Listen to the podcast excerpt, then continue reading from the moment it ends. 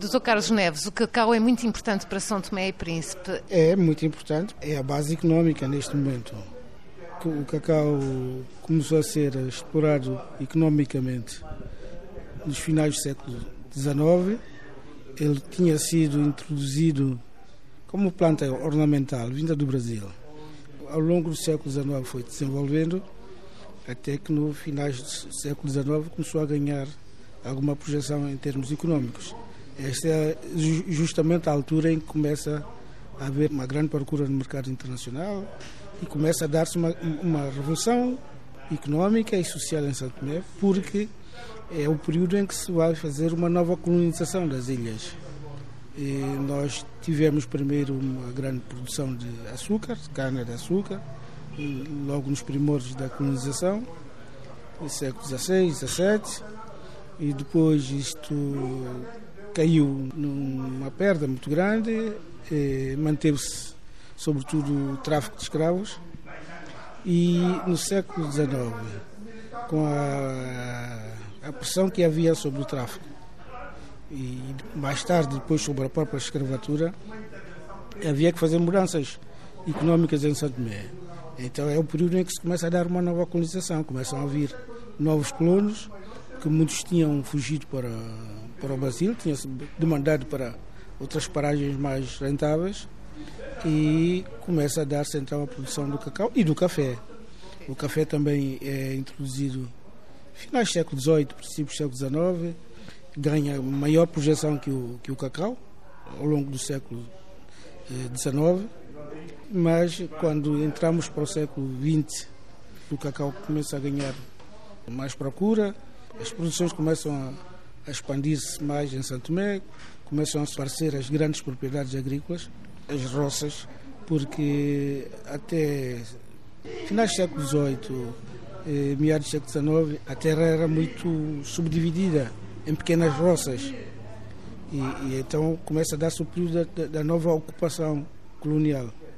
Há expropriações, há uma série de, de subterfúgios jurídicos e outros não só mesmo de ocupação eh, à força das terras e começam a criar-se as grandes roças que dão lugar eh, no século XX já às grandes roças como a Roça Rio do Ouro, a Aguaizé, Monte Café, que tornam-se os grandes produtores de, de cacau. Portanto, o cacau conhece essa, essa história que é interessante, quer do ponto de vista económico, quer do ponto de vista social porque há, há, uma verdadeira revolução social que acompanha a revolução económica, que é, é a mudança da propriedade da terra, de, de, dos pequenos proprietários eh, nativos para os grandes latifúndios de colonos.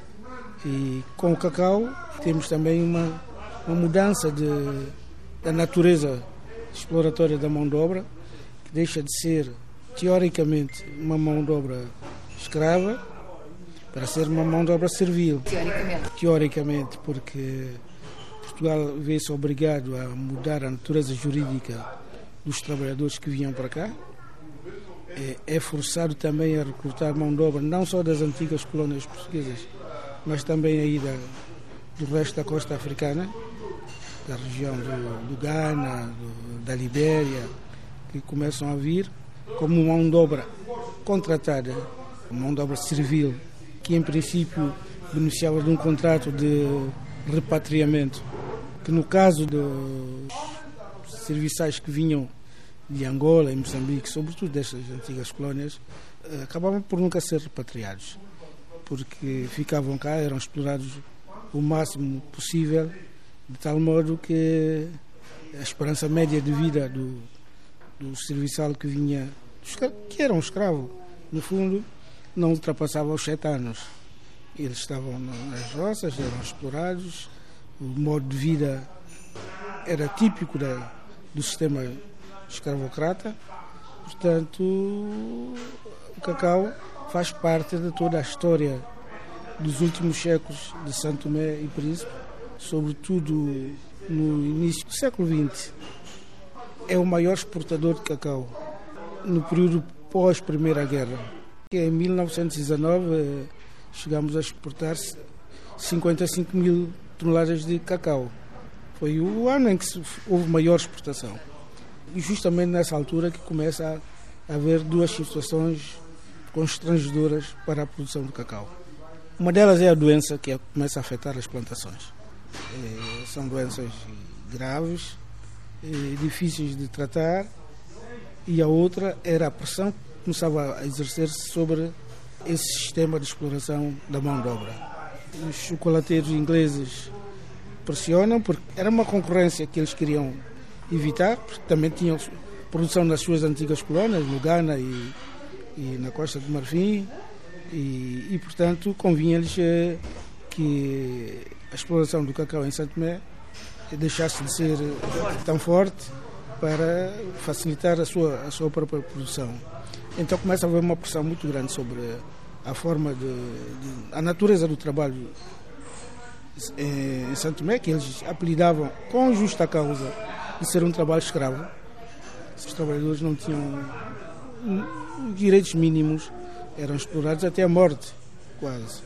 Começa a haver também uma outra pressão muito grande, porque com o início do, do Estado Novo, Portugal vê-se na contingência de dar maior atenção às suas outras colônias e torná-las colônias mais de ocupação. No caso de Angola e Moçambique, que não eram até aquela altura colônias de ocupação, é, obrigada a começar a desenvolver também os tais planos de fomento nas aquelas antigas colônias e isto faz com que a vinda de trabalhadores dessas antigas colônias, sobretudo de Angola, que era o maior fornecedor, se reduza e começa a haver uma pressão muito grande internamente sobre uma, a mão de obra, a procura de mão de obra. Como resolver o problema de mão de obra para as grandes roças. Exatamente. E isto era algo que não era fácil de resolver.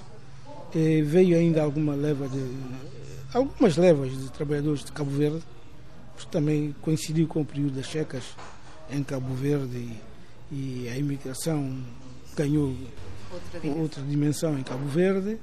Em Santo Tomé, as autoridades coloniais comprometeram-se com os roceiros de que eles fariam com que os naturais trabalhassem nas roças, porque até aquela altura não, não trabalhavam como trabalhadores agrícolas nas roças. Havia um problema que vinha de séculos, talvez, anteriores eh, ao século XX, tinha a ver com o regime de propriedade. É que os, os nascidos em Santo Tomé, que tinham sido escravos e filhos de escravos, tinham se tornado eles próprios proprietários de terras e, e proprietários até de escravos. De tal forma que sempre se recusaram a trabalhar nas roças como trabalhadores agrícolas. Havia que se inverter isso, as autoridades coloniais não sabiam como resolver, há uma pressão muito forte, começa a haver rusgas e uma série de, de outras situações, até que em 1953 se dá o famoso massacre de Batupá, que tinha por base, sobretudo, levar os naturais de Santo Tomé e Príncipe a trabalharem nas roças. Este é o, o cerne essencial. É claro que o governador, na altura, eh, indicou como protesto de que havia uma tentativa de uma revolução comunista em Santo Tomé e Príncipe, eh, houve prisões arbitrárias, mortes de pessoas, mas chegamos a 75 e o ciclo do cacau estava praticamente no fim. Em 75, a última exportação importante, acho que não ultrapassou as 12 mil toneladas. Nós passamos ao período da independência, a produção vai decaindo por erros eh, de várias ordens, falta de tratamento com as plantações, descuido na gestão e hoje rondamos a volta de 2 mil toneladas, 2 mil qualquer coisa. Portanto, do ponto de vista econômico, já não, não tem o peso que tinha, nem resolve os problemas do país. Hoje, o que se procura é procurar nichos de, de cacau biológico, eh, produções eh, bem cuidadas, possam ter um valor mais alto no mercado internacional. Isso passa muito também por apoio estrangeiro. Quando digo apoio, não, não necessariamente a nível de governos, mas a nível de, de, de, empresários. Empresários. Já houve aí, depois da independência, eh, contratos com algumas empresas portuguesas para produção de cacau e café, mas não resultaram grande, grande coisa. Hoje não temos nenhuma grande empresa temos médias empresas e pequenos agricultores.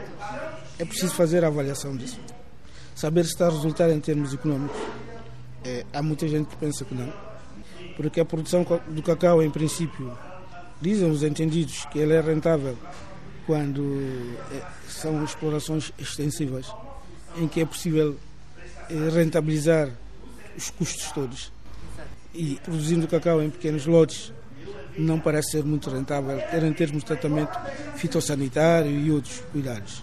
Nesse momento, o cacau biológico não sofre todos estes tratamentos, mas pode ter outros problemas em termos de infestação de algumas doenças que não sabemos a médio e longo prazo como é que elas vão repercutir sobre a rentabilidade do cacau.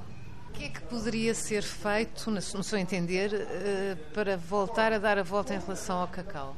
É Eu estou convencido que a saída para Santo Tomé não pode ser apostar mais na produção do cacau. Devia ser melhorar aquilo que existe em termos de qualidade para que tenham vantagens comparativas mais elevadas noutros mercados e Santo Tomé procurar alternativas económicas noutros, noutros itens que, que não esses de, da, da, produção de cacau.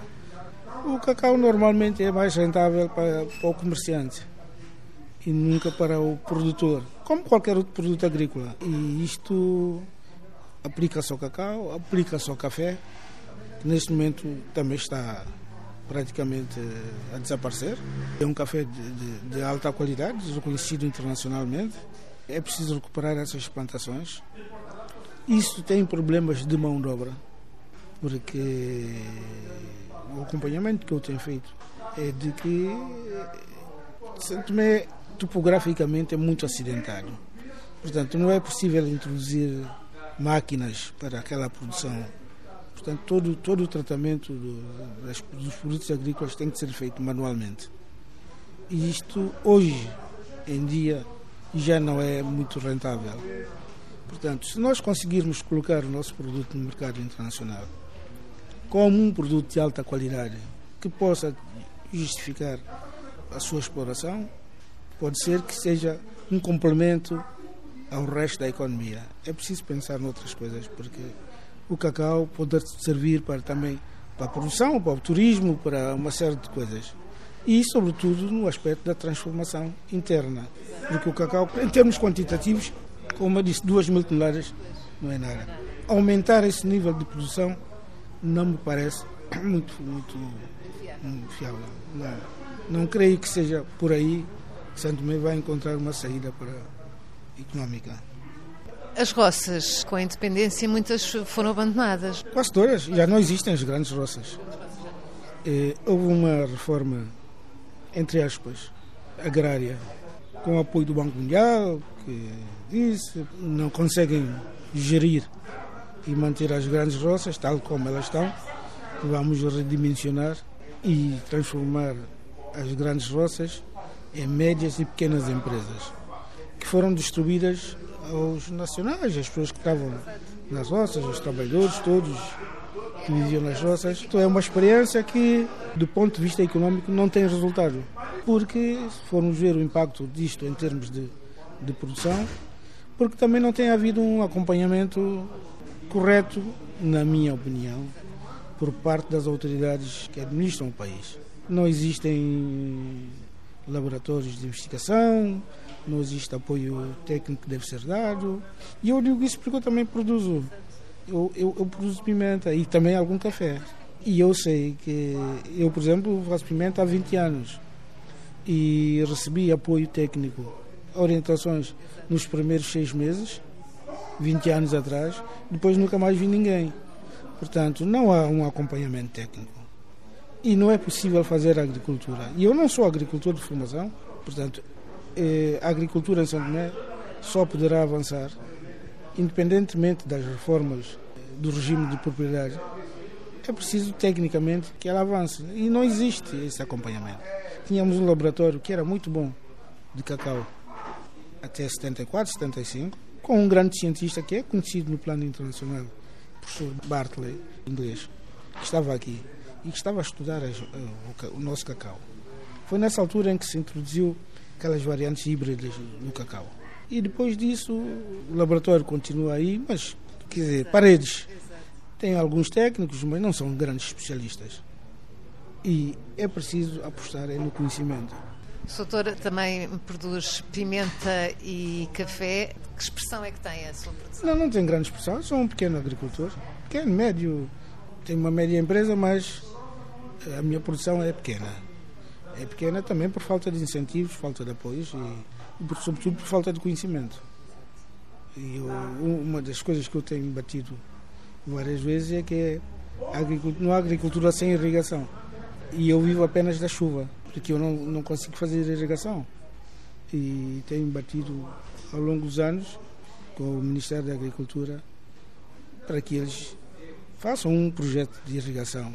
Não haverá agricultura em Santo Meio Príncipe se não houver irrigação. Assim, antes de falar com qualquer agricultor, vai ver que é isso que eles dizem. Não basta ter chuvas, porque elas ou são excessivas às vezes, ou são diminutas.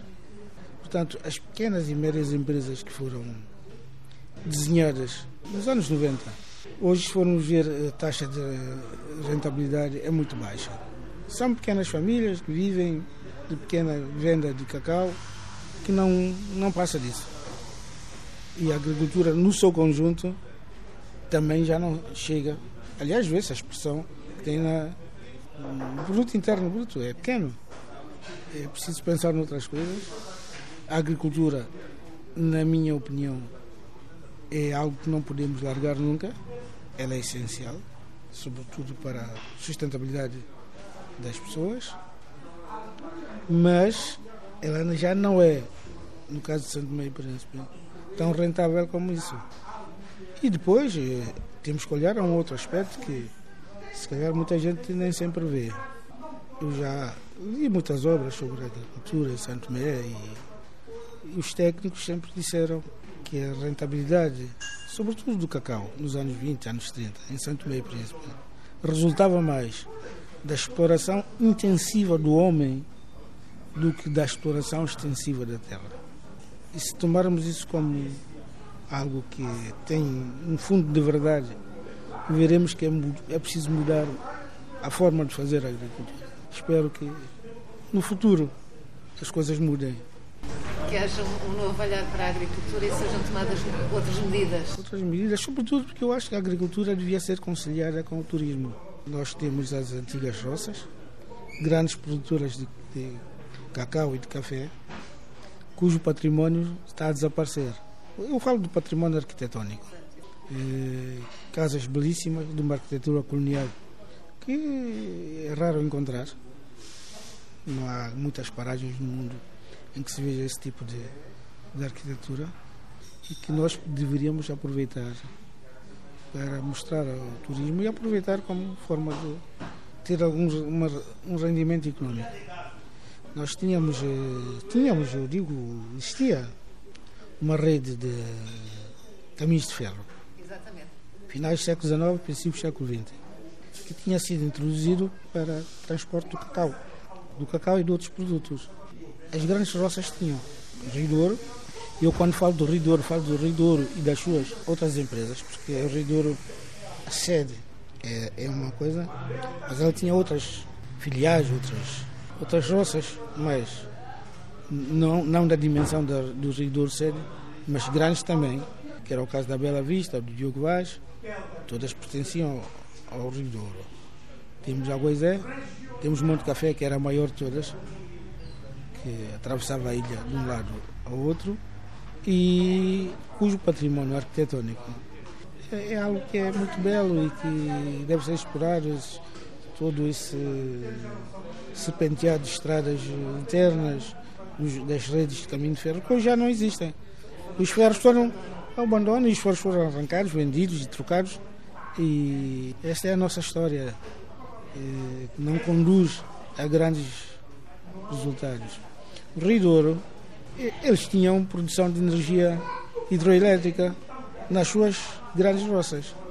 Na sede, produziam energia hidroelétrica. Nos anos 20 do século passado. tinham em, na Bela Vista, tinham em Diogo Vaz. Hoje nós queixamos de, de falta de energia. Portanto, o, é algo que nós não, não tiramos proveito. Nós temos em Santo Meio Príncipe, eh, teoricamente, nove meses de chuva e três meses de época seca, chamada gravana. Mas há zonas em que chove todo ano. A Ilha do Príncipe, por exemplo, chove praticamente todo ano.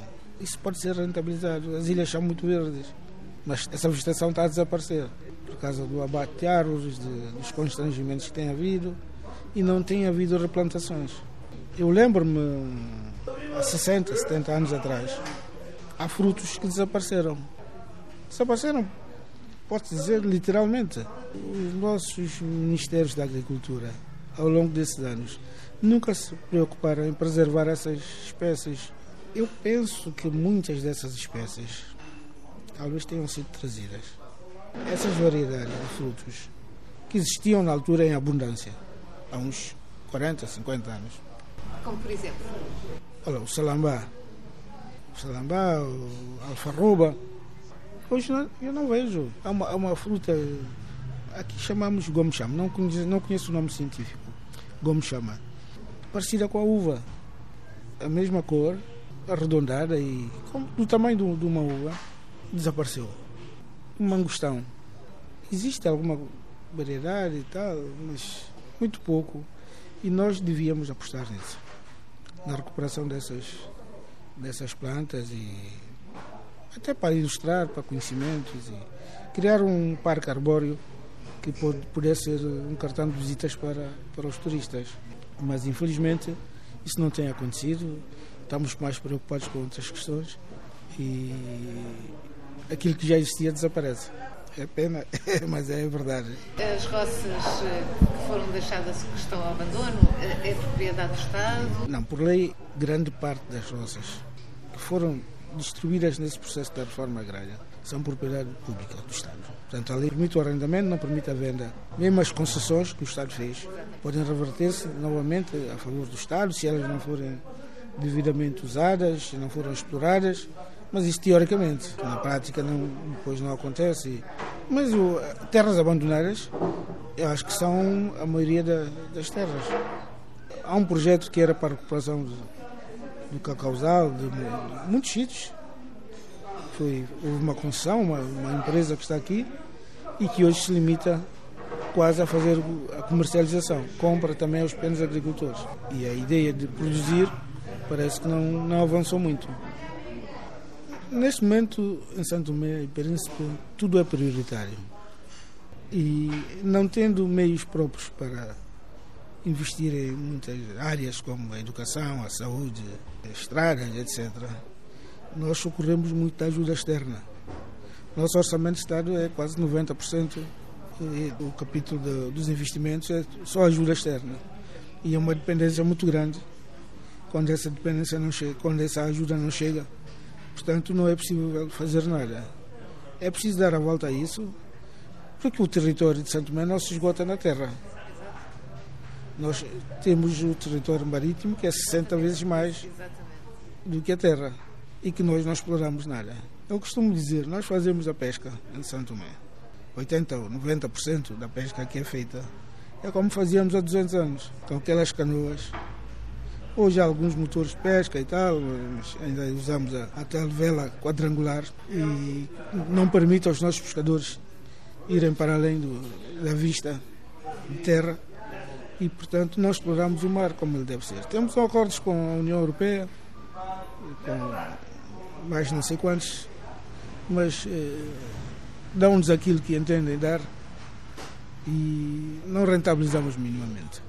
Devíamos apostar mais na formação desses pescadores, dar-lhes meios mais capazes e, sobretudo, também na conservação e na transformação do pescado. Mas confrontamos muitas vezes com a pressão também que existe dos países importadores. Enfim, há um certo número de, de constrangimentos que podem ser ultrapassados perfeitamente, mas eh, não é algo fácil. Mas que o mar deveria ser explorado intensivamente Eh, somos das maiores rotas de, de atum. Ele apanha a corrente fria de Benguela, passa ao Equador e depois regressa, porque apanha também a corrente quente do Golfo. É, é algo que tem sido explorado por quem? Não é por Santo Meio Príncipe. Há centenas e centenas de navios pesqueiros aí, até da União Europeia, que nós não temos o menor controle. E os nossos pescadores dizem que quando essas frotas pesqueiras passam por aí, eles ficam vários dias sem poder pescar nada. Porque muita dessa pesca é feita por sucção, atirados para os grandes laboratórios que existem nos navios, e todo o peixe desaparece. Portanto, sofremos a carência de pescado, não vemos, não ganhamos com o lucro do pescado e se calhar muitas espécies estão a ser dizimadas porque não há controle. Eu, eh, consta até que os navios pesqueiros com os quais temos acordos nem permitem que haja fiscais a bordo, embora isso conste das cláusulas do, do acordo, não temos sistemas mínimos de controle, mínimos. Ainda por cima estamos a ser vítimas da, da pressão do, dos piratas aí no Golfo da Guiné, que dificulta tudo. Bom, temos ainda o espaço aéreo. É uma zona de passagem de aviões. Eh, não sei nesse momento como é que está a ser explorado esse espaço aéreo. Já tivemos alguns acordos, mas há grandes recursos ou, ou outros recursos que Santo Meio Príncipe tem. Tem de haver uma grande aposta no capital humano. Temos a terra, precisa ser melhorar a sua exploração. E temos o mar.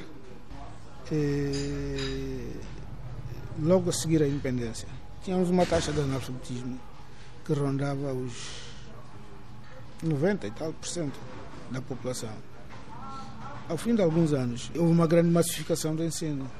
Hoje é preciso é passar-se à fase da qualidade. E se nós fizermos uma grande aposta na formação e no aproveitamento dos recursos humanos, que hoje estão em bandada. Não sei se já ouviu, a pressão imigratória é elevada. Estão a sair semanalmente centenas de pessoas, mas é literalmente centenas de pessoas. E se calhar saem os melhores quadros. Em várias áreas, até na saúde estão a sair pessoas. É preciso apostar-se mais nestes recursos humanos, dar-lhes maior qualificação, uma melhor oportunidade de aprenderem, de aproveitar o, seu potencial. Daí virá o aproveitamento de outros recursos. Mas se não houver aproveitamento do capital humano, dificilmente tiraremos partido de outros, de outros recursos. E temos sentido isso ao longo destes 48 anos de, de independência. A falta de quadros, que existia há 40 anos, 50 anos, hoje não é tão grande, mas existe uma, uma falta de qualidade dos quadros. E isso é, é, é, algo que não se faz de um dia para o outro. Nós, se sair um cirurgião, já representa o fim do mundo. Para quem não tem nada, ou para quem tem um, sai um, é igual a zero depois. É, é tudo isso que, que tem de ser equacionado para que, de uma forma tranquila, respeitadora dos direitos das pessoas e dos cidadãos, possa conduzir Santo Tomé. Eu, eu costumo dizer a quem não gosta de ouvir isso, eh, Santo Tomé não é um país rico em termos de recursos naturais, mas pode alimentar a sua população e dar uma qualidade de vida que seja aceitável. Mas aquele, aquele, aquele que é, aquilo que é o mínimo, eu estou convencido que pode ser dado. E neste momento não, essa situação não existe. As roças, em 74, elas eram autónomas. Cada uma tinha um hospital. Cada uma tinha um hospital, tinha a sua própria igreja, capela elas eram autossuficientes. Todas as roças de uma dimensão acima da média tinham o seu sistema de saúde montado. Havia um hospital central aqui.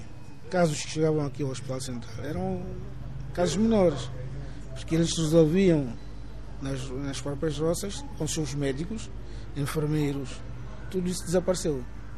Todas as infraestruturas hospitalares das antigas roças, acho que existe uma que está de pé inaproveitada, que é em Monte Café. Mudou-se o Sistema Nacional de Saúde. Mas uh, será que o sistema atual serve melhor do que o outro? Há coisas que têm de ser pensadas e vistas, porque hoje também há um congestionamento muito grande no Hospital Central. E se calhar agora vamos procurar é como desconcentrar com infraestruturas que já desapareceram. O Rio do Ouro acho que era um hospital com mais de 500 camas, eles chegaram a ter mais de 2 mil e tal, 3 mil trabalhadores. Água Zero também outra infraestrutura grande. Mas o futuro, vamos ter sempre esperança. Muito obrigada.